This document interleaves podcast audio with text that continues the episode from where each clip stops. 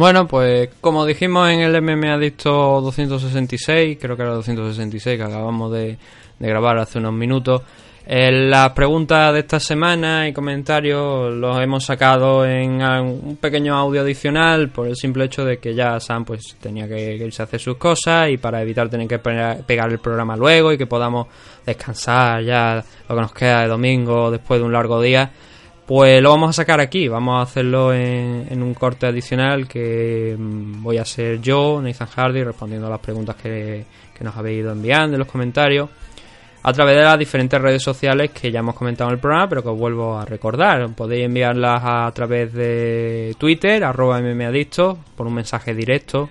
Es más, os recomendamos que incluso lo hagáis a través de un mensaje directo porque es más sencillo y se quedan almacenadas.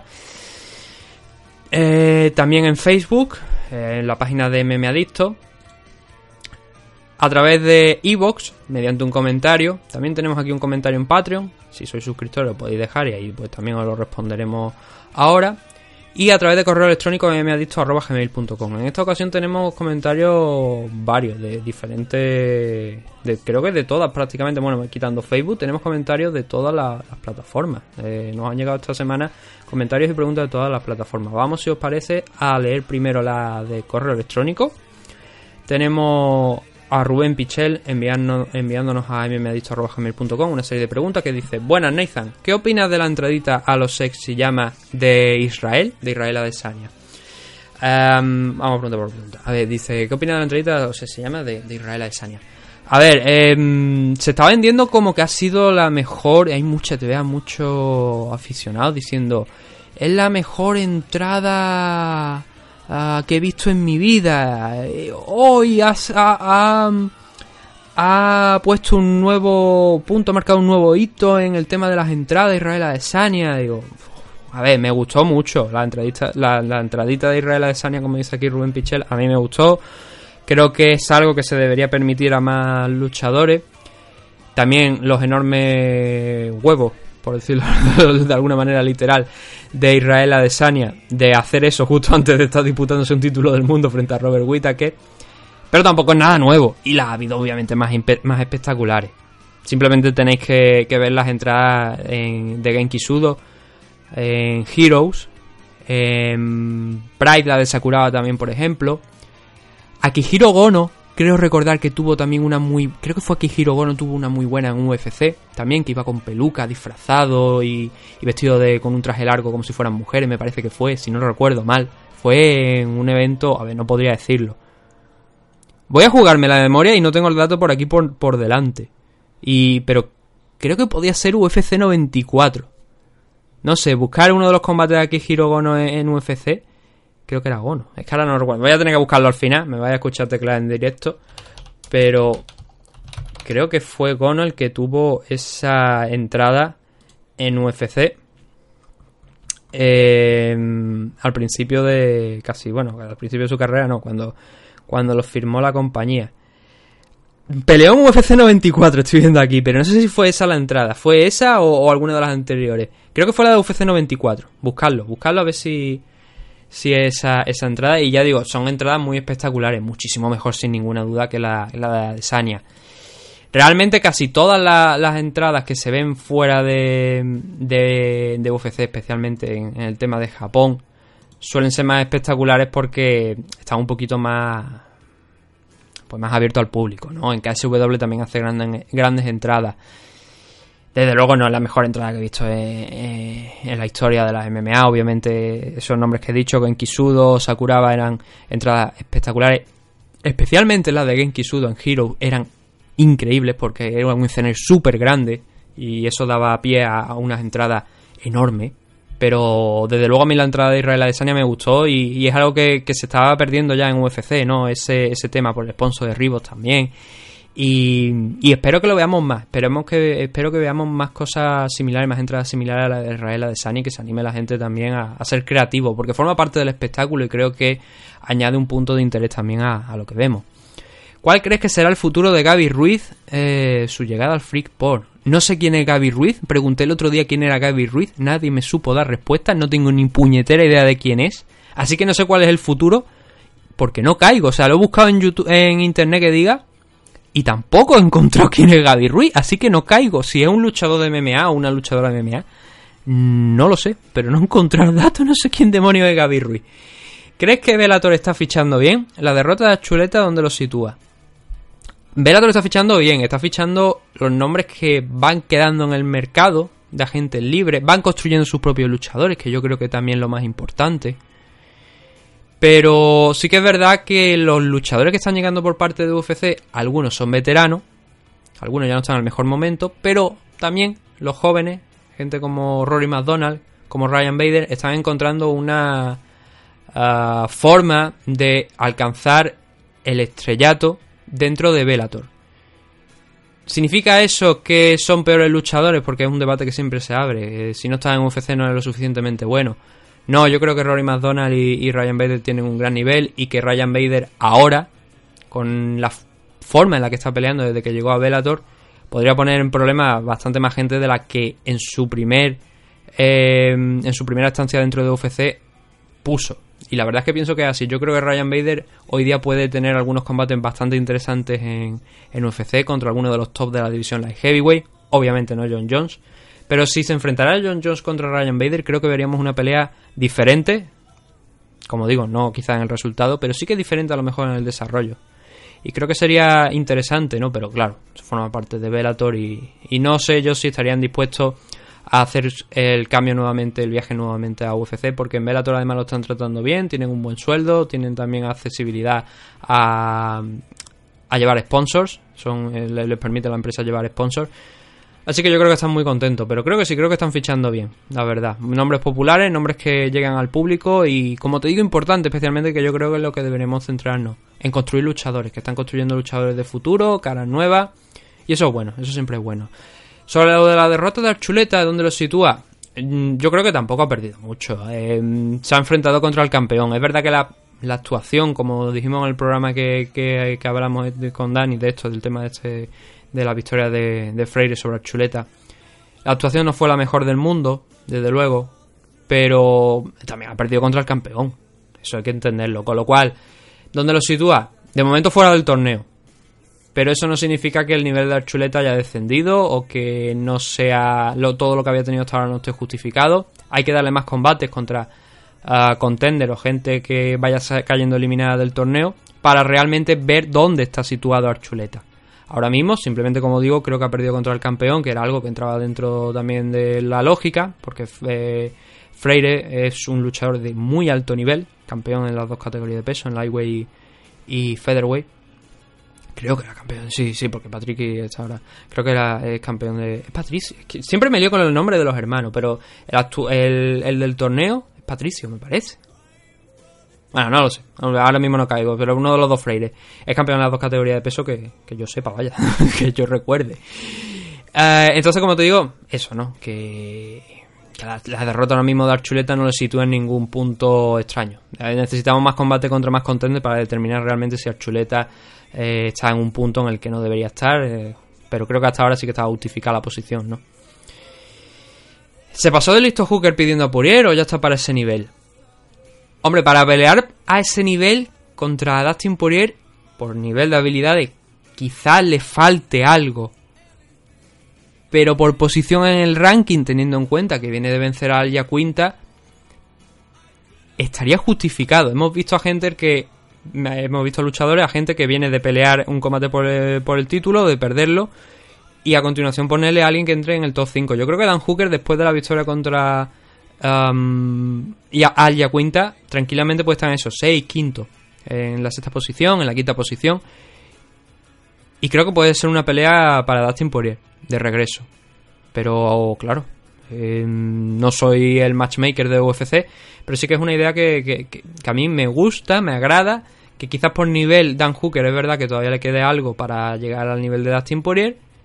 Pero aplaudo la valentía y ojalá UFC lo escuche porque además por estilo, yo creo que es un combate que puede interesarle también a Dustin Poirier y que podría hacerle bien a, Dan Hooker también para ver quizás sus fallos, medirse con, contra alguien de, mucho nivel y, ver dónde, sí, dónde tiene posibles fallos y, corregir cosas. Y creo que sería una pelea bastante interesante.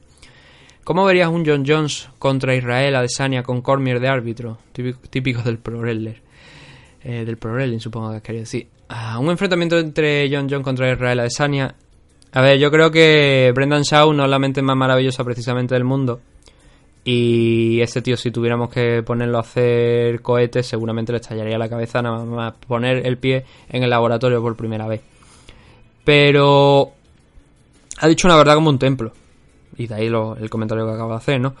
Eh, John Jones es más grande que Israel Adesanya. Y sí que Israel Adesanya podría hacer un esfuerzo, quizás subir algunas libras más, pero eh, no deja de ser John Jones un luchador con cierta ventaja física, bastante, sobre Israel Adesanya y yo sería un combate que a mí no me gustaría. Que yo entiendo el interés que pueda haber, pero a mí yo creo que es un combate que yo no haría, por ejemplo. Yo no haría. Yo no, yo no firmaría un John Jones contra Israel Adesanya. Yo preferiría que Adesanya cimente su legado, su estado ahora mismo en la división middleweight después de proclamarse campeón frente a Robert Whittaker. Y si esto sigue así, ya entonces planear un salto poquito a poco a la división light heavyweight. Pero un enfrentamiento directo contra John Jones por el tema de ser uno y otro campeón en sus respectivas categorías de peso, por el beef, por las discusiones, por las palabras que están teniendo entre ambos, creo que no sería lo ideal. Yo prefiero a Israel Adesanya en la división middleweight, creo que hay una diferencia muy grande con John Jones en tamaño, quizá en habilidades podría ser un combate interesante, pero John Jones es un gran wrestler e Israel Adesanya, aunque cuesta mucho derribarlo, no es especialmente su punto fuerte y eso sería también algo a tener en cuenta durante el combate. Pero yo creo que en ese punto no es tan, tan, tan, tan interesante y yo creo que se decantaría bastante a favor de John Jones. Ojalá, bueno, ojalá me equivoque, no quiero decir, ojalá no se decantara tanto, tanto como yo pienso a favor de John Jones, porque eso querría decir que tendríamos un buen combate. Pero de momento creo que, en este punto creo que están las cosas así, creo que John Jones vendría demasiado grande para, para Israel Adesanya. Tenemos otro comentario eh, esas eran las preguntas de Rubén. Tenemos un comentario en Patreon que dice del usuario DV que dice un saludo Sunny y Nathan. ¿Qué ocurre con el Patreon? Cada vez subí menos contenido. Tenemos monos de programas y combates clásicos. Venga, un abrazo.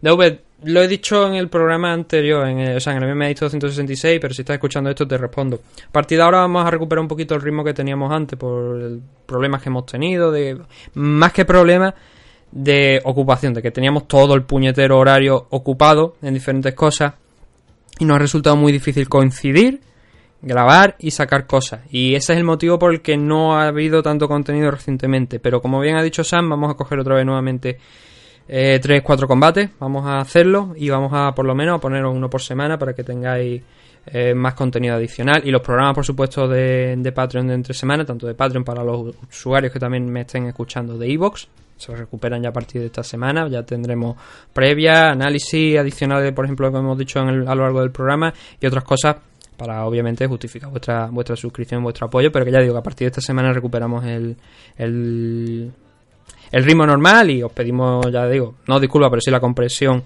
eh, que, os pedimos por, por esto, porque no, como he explicado, no nos dedicamos profesionalmente a esto, entonces hay veces que no, nos es muy complicado ofreceros todo el contenido que realmente que nos gustaría, porque yo lo he dicho muchas veces, si mm, tuviéramos más suscriptores, si tuviéramos más apoyo o, alguna radio que intentara ofrecernos también aquí una profesionalización, entre comillas, del programa, eso obviamente conllevaría mucho más contenido e incluso, ¿por qué no? Un programa cada dos o tres días o, o incluso hasta cada semana, ¿no? Aunque fuera más corto, o sea, cada semana, cada, cada día, si fuera un poquito más corto, pero es esa la dificultad que tenemos para reunir todo el equipo, grabar en condiciones y sacar un programa adelante. Y además que yo lo puedo hacer en alguna ocasión, lo puedo hacer solo, pero también encuentro que para vosotros mismamente puede llegar a ser bastante monótono escuchar una voz durante hora y media, dos horas, incluso dos horas y media que hemos llegado yo a hacer algún programa. Y por eso prefiero muchas veces tener. Si, está con Dani, no ya digo, si, si estoy yo solo, yo lo hago, pero me cuesta a veces más por vosotros que por mí.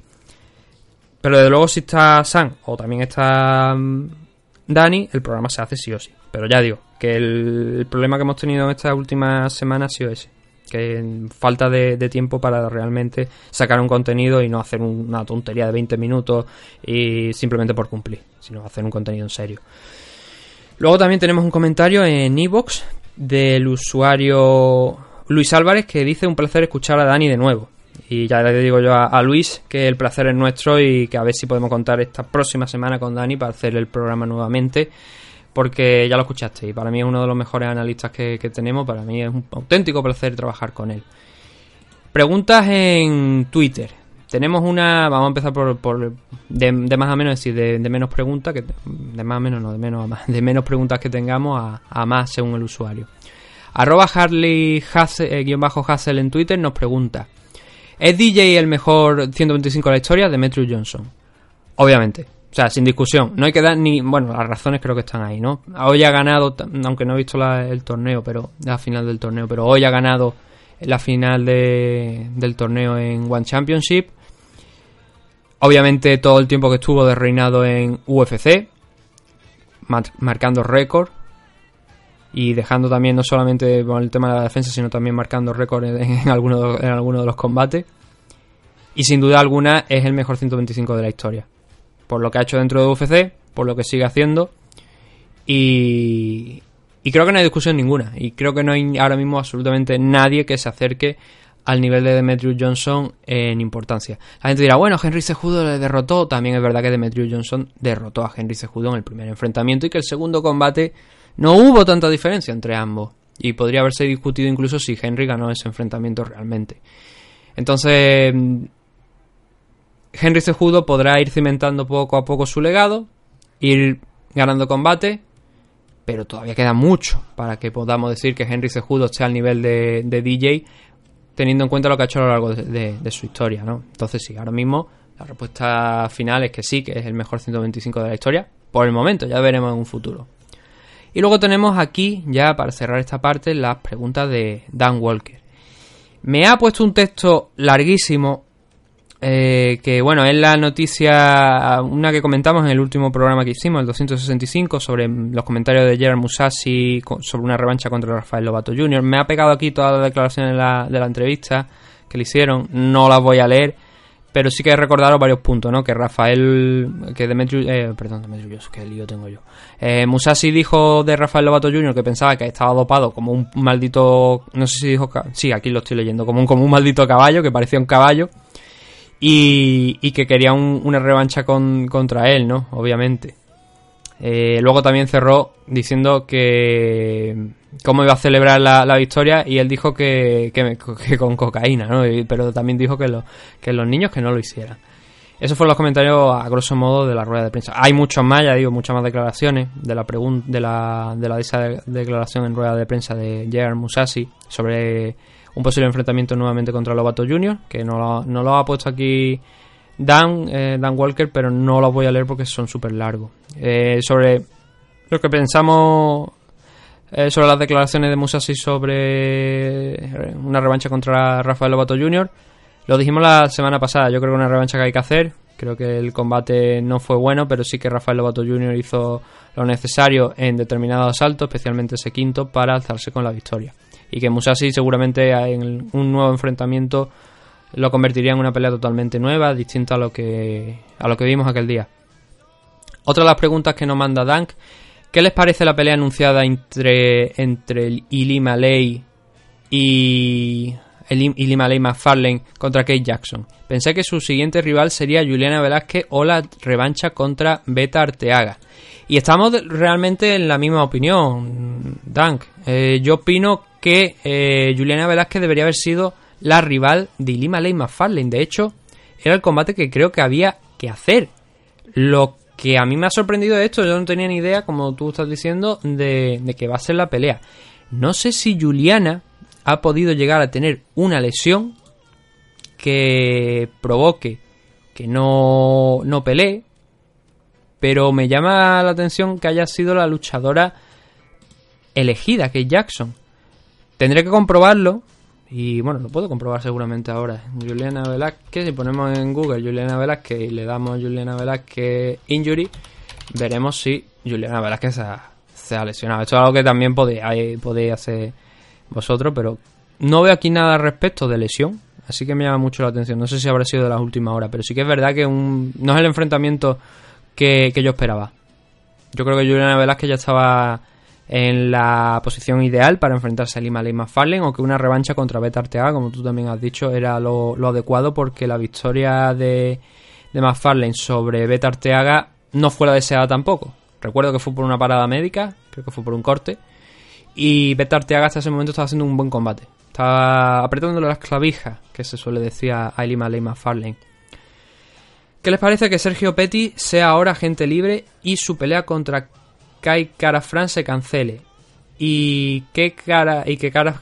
Oh, perdón, es que. joder, es que a veces que está mal redactada y a mí me cuesta. A ver, dice: ¿Qué les parece que Sergio Petty sea ahora agente libre y que su pelea contra Kai Cara France se cancele? Y que en su lugar, entiendo, Sergio Petty ahora pelee Brandon Moreno. Em, bueno, lo de Kai Cara France contra Brandon Moreno, pues bien. Y lo de Sergio Petty como agente libre es algo que sí que me llama la atención, porque. Eh, mm, no sé, Creo que. Supongo que intentará explorar las opciones de en la agencia en siendo agente libre. Mirará a ver qué le ofrece Bellator, qué le ofrece One, qué le ofrece Rising. Como tú bien, precisamente estoy leyendo aquí en la, en la siguiente pregunta. Explorará sus opciones y yo creo que a lo mejor cuando vea que UFC le pone una buena oferta por delante, que sería lo más normal, volverá, volverá seguramente a, a firmar con UFC hasta que firme, pues puede pasar cualquier cosa. Se puede ir a cualquier compañía, pero yo creo que obviamente un luchador que ahora mismo está en UFC, salvo que las condiciones de sueldo no sean las adecuadas, piense que puede ganar más en Bellator. Pues no sé, tendremos que, verlo, ¿no? Eh, con el paso del tiempo. Nos dice también que otro agente libre es Olivier Obin Mercier, que creen que si UFC debe, que si creemos que UFC debería darle otra oportunidad. A mí me ha gustado lo que yo he visto siempre de Olivier Obin Mercier. Creo que tampoco ha hecho, o sea, su, su récord ahora mismo, no tengo en mente exactamente cuál es, lo voy a, comprobar ahora. Pero creo que su récord dentro de, de, UFC no es tampoco nada malo, que es un luchador todavía que puede dar eh, bastante. Lo que pasa es que sí que es verdad que acumulando esas tres derrotas consecutivas, eh, eso suele ser casi la despedida de, de UFC. Entonces, seguramente ahora irá a alguna compañía, si no lo vemos en Bellator o en One, eh, ir a alguna compañía donde consiga un par de victorias y vuelva nuevamente a, volver a UFC. Yo creo que es un, luchador que tiene nivel. Lo que pasa que sí, que es verdad que sus tres últimos combates, mm, acabar perdiendo. Claro, si tú te coges el récord ahora mismo y mira los tres, los tres últimos enfrentamientos, te ves decisiones unánime a favor de su rival. Dice, uy, pues igual no es todo lo bueno que aparenta. Yo creo que Olivier Obin Mercier tiene un buen nivel y que mm, esos tres combates, esas tres derrotas son derrotas, pero con el detalle de que tenemos que analizar realmente la actuación de esos tres enfrentamientos para ver si, si la salida de Olivero Mercier está justificada o no. Yo creo que solamente está justificada del punto de eso, de tres derrotas consecutivas y que UFC dice, bueno, pues aquí no continúa, pero que seguramente, como te digo, con un par de victorias más nuevamente regresará a la compañía. Aquí tenemos una pregunta de un combate que se ha, producido hoy, ¿no? Que dice, si Xion Jin Nan le gana a Angela Lee, ¿qué creen que pasará con ella? ¿Se levantará o será igual que Ronda? Bueno, pues tampoco... son preguntas, estas son preguntas de la semana pasada, algunas de ellas, ahora empezarán la, la de esta semana, pero bueno, ya, sabe, ya sabemos cómo ha acabado, con lo cual esta pregunta no tiene mucho sentido. Y nos preguntó también que si pensábamos que Mackenzie Dare iba a dar las 115-116 libras. Finalmente Mackenzie Dare dio el peso sin, sin mayores problemas. Y a mí me llamó la atención, obviamente, ¿no? Porque es una luchadora muy pesada, pero supongo que habrá entrado también en algún programa de UFC en el que le controlen bien la nutrición, el peso, para que no tenga problemas y, y dar las 115, 116 sin ningún sin ninguna dificultad. Y bueno, hemos visto que, que la ha dado sin problemas, así que cerramos esa carpeta. Luego tenemos aquí otra, ah, ya preguntas de hoy. Dice, ¿qué les parece la pelea de MMA entre B-Wing y Non están Fairtex, que será en noviembre. Em, a ver, Fairtex, eh, bueno, no, eh, Stam está poco más, más, más, acorde decir Stam, para que nos entienda la gente. Pues Fairtex, cualquiera que esté afiliado a gimnasios, eh, se lleva el nombre de Fairtex. Entonces, Stamp. El Stamp está cogiendo experiencia en MMA y B-Win es una. No, no B-Win, la marca de apuesta. No, sino B-Win, la luchadora creo que es una buena, una buena vara de medir para Fairtex después de, de, venir de su último combate y vencer de una manera que poco esperábamos, la verdad, teniendo en cuenta que Stamp es una striker, ¿no? Entonces, me parece buena pelea, me parece, como te he dicho, una pelea interesante para medir en qué posición está Stamp dentro de, de las MMA. Sabemos que su especialidad es el Muay Thai. Y, sí, creo que, creo que es un buen enfrentamiento. Veremos ya si, si vence no si puede dar el siguiente salto de nivel. Según su opinión, ¿cuál es el nivel de Sergei Spivak? ¿El de Walt Harry o el de Taito Ibasa? Spivak venció la semana pasada en el evento de Whitaker contra Desania a Taito Ibasa por su misión, si mal no recuerdo. Y sobre el nivel, em, yo creo que el de Taito Ibasa eh, eh, el problema de los heavyweight es que cuando viene un luchador especial, gente como Juan Espino con su grappling, gente como Spivak, que también es un luchador que puede. Lo hemos visto, ¿no? La sumisión que, sacó a Taito Ibasa. Y se enfrenta contra luchadores que fundamentalmente son los que abundan en la categoría de peso heavyweight, que son luchadores, pues que con una mano te lo cambian todo. Pasan estas cosas, ¿no? Entonces yo, ni el nivel de Walt Harry ni el nivel de Taito Ibasa. Yo creo que son luchadores eh, quizá a lo mejor, obviamente, Walt Harris tiene un, a lo mejor un grappling, un grappling un poquito más desarrollado que Taito Ibasa, pero yo creo que es un nivel muy parecido, o sea que no hay, no hay diferencia realmente de nivel. La victoria contra, contra Tuibasa es producto también, como digo, de que Spivak tiene mejores movimientos de lo que tiene Tuibasa en el suelo, se mueve, tiene un desempeño mejor que Taito Ibasa. Y, que ahí es donde principalmente radica ¿no? esa diferencia. Son luchadores muy especiales, como digo. Leinik, por ejemplo, también. Son luchadores muy, muy especiales que son eh, expertos en, en sumisiones, como, como Juan, como el guapo. Y son, luchadores que eso, que también como dice el propio Juan, ¿no? Lo mismo en el siguiente combate, te cazan con una mano, te tiran una y te, dan una cuneta, ¿no? Esperemos que no, por el bien de, Juan Espino. Pero que son cosas que pueden pasar, ¿no? En, una categoría que donde todo a todos le pesan las manos. Y, vamos a ver, ¿no? Cuál es el nivel de, de Spivak. Yo creo que sí que tenemos que esperar a un rival más potente que Walt Harry o que Taito Ibasa para ver cuál es el nivel real de, de Spivak. Entonces, solo entonces creo que es cuando realmente podríamos juzgar en qué punto se encuentra.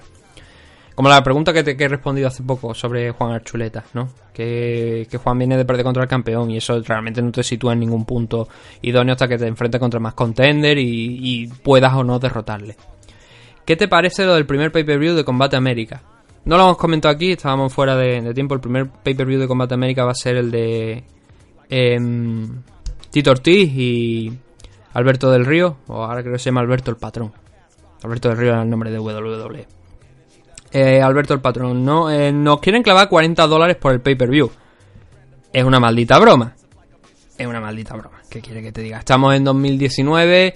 Venderte ese pay-per-view por 40 dólares entre Tito Ortiz y Alberto del Río, o como queráis llamar Alberto el Patrón, o como de la gana, o dos caras juniors si sois más, más antiguos